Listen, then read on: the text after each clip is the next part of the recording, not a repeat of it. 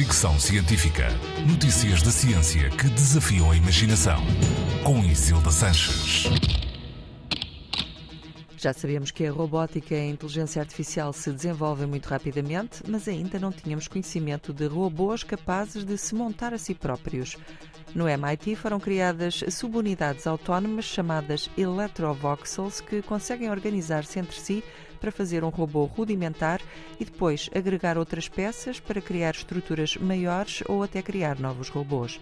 Os investigadores admitem que ainda falta muito para que os robôs se possam replicar ou reproduzir a si próprios, mas os electrovoxels podem ser os primeiros passos decisivos nesse sentido. Os voxels têm pequenos mas poderosos ímãs que permitem a junção entre si, bem como a agregação de outros componentes e também conseguem partilhar energia e dados. O grande desafio para já é conseguir agregar muitas peças e fazer objetos ou robôs grandes. Tal ainda não foi conseguido porque a capacidade magnética dos voxels ainda é limitada, mas tudo indica que no futuro os robôs vão poder criar-se a si próprios, de acordo com as necessidades.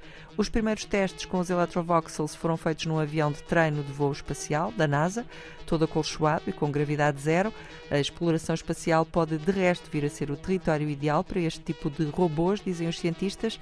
O espaço será a última fronteira de fabrico, afirmam. Fricção científica.